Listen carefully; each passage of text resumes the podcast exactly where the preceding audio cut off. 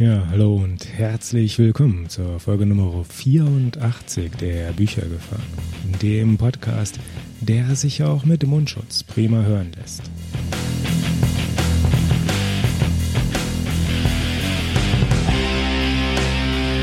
Mein Name ist Roland und ich möchte heute gerne über Word Clouds reden, also Wortwolken auf gut Deutsch.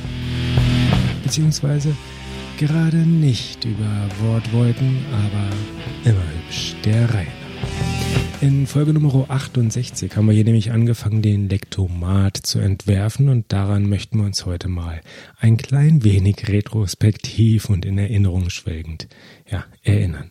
Und wie das so ist, am Anfang war das Wort, genauer gesagt, das Füllwort. Ein nur, ein auch, ein alle, ein etwas, ein also. Oder anders, am Anfang des Lektomats, also dieses Tools, das ja Texte liest und analysiert, also am Anfang des Lektomats ging es um die Wörter, welche ein Text braucht, um lesbar zu sein, von denen man aber lieber auch nicht zu viele haben möchte. Einen Blick darauf zu werfen ist somit sinnvoll. Ja, das war der Gedanke. Damit haben wir angefangen. Eine möglichst automatische Analyse kann nämlich helfen, einen auf mögliche Füllwortmarotten hinzuweisen, denn per Hand zählen möchte man diese nun wahrlich nicht. Das kann ein Rechner wirklich erheblich besser als man selbst. Und die spannende Frage ist jetzt, ja, also ein ganzes Ende, ein paar Folgen später, ein gutes Jahr übrigens auch oder über ein Jahr sogar später, ist die spannende Frage unter anderem, und das eine der spannenden Fragen, war diese Idee mit der Wortwolke eine gute? Also, war es eine hilfreiche Idee, die ihren Zweck der Informationsvermittlung erfüllte, oder war das nur eine Idee, die einfach nett und hübsch anzusehen war? Hm. Zur Beurteilung werfen wir doch erstmal einen Blick darauf, wo diese Wortwolken überhaupt herkommen. Also wer ist eigentlich wann und wie auf die Idee gekommen? Und bei Towards Data Science gibt es einen passenden Artikel von Shelby Temple, der diese Historie ein wenig beleuchtet und den Link zu diesem Artikel gibt es natürlich in den Show Notes zur heutigen Folge, zu dieser Folge hier und somit unter büchergefahr.de Schrägstrich 84. Und dieser Artikel, der schafft etwas Kontext und etwas Kontext hilft schließlich immer. Die ersten Hinweise zum Wortwolken und zum Erscheinen eben dieser liefert wohl das Sachbuch Introduction to Text Visualization. Und so ganz nebenbei können wir übrigens auch noch was über Buchpreise bei der Gelegenheit lernen. Ähm, wir diskutieren ja gern über eben diese besagten Preise und meist mit relativ kleinen Beträgen. Dabei sind 20 Euro durchaus drin. Pro Kapitel, versteht sich. Äh, wer das gern verifizieren möchte, werfe auch hier wieder einen Blick in die Show Notes und ich verlinke das Buch darin. Das kostet nämlich tatsächlich pro Kapitel sportliche mehr als 20 Euro. So viel dazu, darum geht's aber heute gar nicht, ich schweife ab. Das Buch sagt vielmehr, dass es mit den Bordwolken in Paris losging. Der Psychologe Stanley Milgram ließ dort Sehenswürdigkeiten von Menschen benennen, um sie anschließend in einer Karte einzuzeichnen. Mehr Nennungen führten zu größeren Namen in der Karte. Zack, war die Wolke fertig. Das war irgendwann in den 70er Jahren. Und dann war es trotzdem erstmal eine Weile ganz ruhig. Bis 2006. Und 2006 kam dann Flickr auf den Plan und bot Tags für Bilder.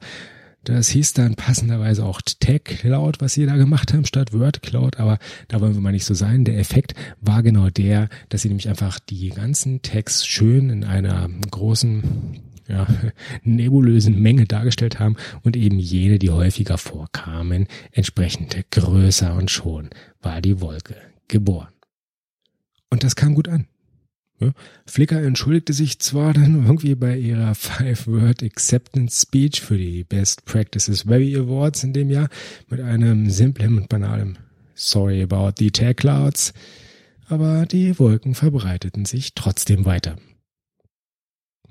Insbesondere der ganze Textanalyse-Zug, die ganze Textanalyse-Szene sprang auf den Zug auf Ja, und auch hier im Haus waren wir dem ja erlegen. Wie gesagt, in Folge 68 ging's mit einer Wortwolke los. Und das Beispiel, das äh, verlinke ich nicht nur, sondern das gebe ich auch gerne nochmal in den Shownotes äh, von heute, also unter büchergefahr.de-84. Und das fühlte sich damals übrigens auch gut an. Ja, also ich hatte durchaus den Eindruck, das wäre jetzt genau die richtige Lösung für die Fragestellung. Aber war es das auch? Ja, nochmal zurück zu Shelby Temples Artikel bei Two Words Data Science. Er prangert den unangemessenen Brauch von Wortwolken nämlich an. So haben sie zum Beispiel einen relativ geringen Informationswert. So, welche Entscheidungen konnte man denn zum Beispiel, ja, das kann sich jetzt jeder für sich selbst einfach mal fragen, welche Entscheidung konnte man denn jemals tatsächlich basierend auf der Darstellung in einer Wortwolke treffen? Hm.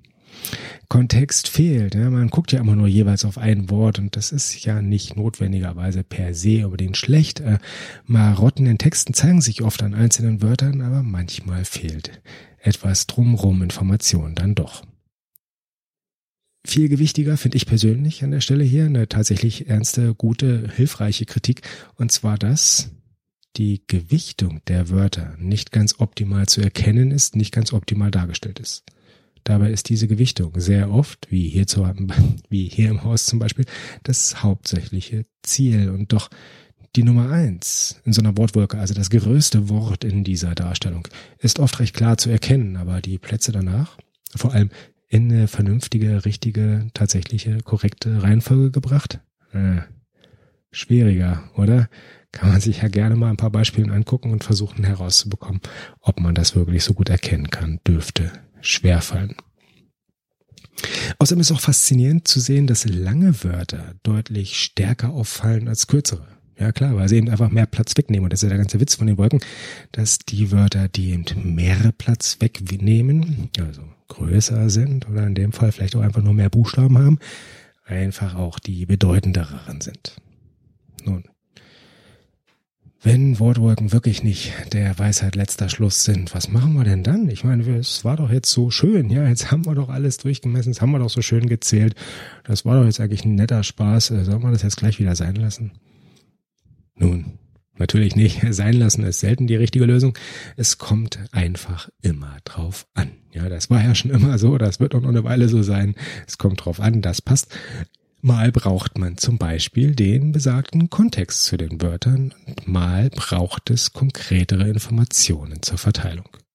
Hier, bei unserer Analyse der Füllwörter durch den Lektomat liegt die Lösung recht nahe. Ein ganz einfaches Balkendiagramm kann zum Beispiel helfen.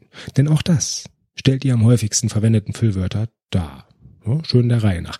Die eigene Marotte, die man versucht in dem Text zu erkennen, die bleibt somit enttarnt.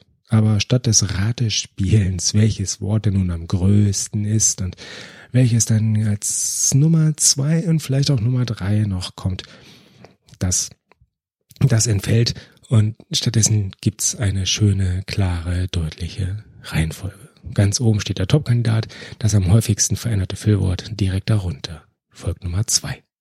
Und ein Beispiel für eine Top 5 lege ich auch gerne mal in die Show Notes und ich gucke mal, ob ich nicht sogar eins finde oder generieren kann, das zu exakt dem gleichen Text wie das Beispiel von damals aus der Folge 68 von unserer Wortwolke passt.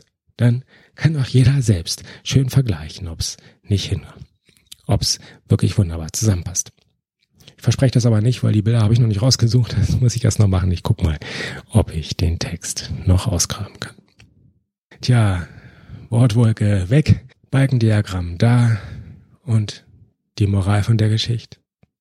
Traue den Grafiken, die gut aussehen, nicht. Dabei möchten wir hier natürlich nicht einem Kulturpessimismus frönen, aber doch ein wenig der kritischen Betrachtung Platz machen. Wortwolken sehen gut aus, sie transportieren aber nicht immer ausreichend, nicht immer die richtigen Informationen, nicht immer die, die wirklich weiterhelfen. Sie sind voll und vermitteln den Eindruck, entsprechend viel Inhalt zu besitzen, dem ist aber gar nicht so. Der Schein mag trügen. Und mit dieser Botschaft können wir doch sicher ganz gut leben. Der erste Eindruck, er ist vielleicht schön, er kann aber manchmal glatt täuschen. Und am Ende zählt, was hinten rauskommt. Bei einer Textanalyse heißt das, was hilft uns wirklich, unser Manuskript besser zu machen? Hübsche Bilder oder konkrete Aussagen, die sich möglichst auch mit konkreten Zahlen belegen lassen. Eine auf den ersten Blick recht einfache Balkengrafik mag vielleicht langweilig erscheinen, aber sie gefällt sich nicht einfach nur selbst, sondern kann uns vielleicht wirklich sagen, auf welche Wörter wir im nächsten Überarbeitungsschritt genauer gucken sollten. Und mit dem Ausblick auf eben diesen wünsche ich frohes Arbeiten an euren Texten, frohes Analysieren der formalen Eigenschaften dieses Textes, frohes Überarbeiten auf der Basis dieser Analysen. Und wer das gerne mal mit dem Lektomat ausprobieren möchte, der ist zu dessen Beta-Phase herzlich eingeladen, denn die läuft immer noch recht munter, still und leise, aber durchaus aktiv vor sich hin. Meldet euch einfach per E-Mail an lektomat.büchergefahr.de oder auf Mastodon büchergefahr.literatur.social oder auch auf Twitter unter Büchergefahr. Hier auf dem Kanal hören wir uns in der nächsten Folge, der Folge Nummer 85 wieder. Bis dahin, adios.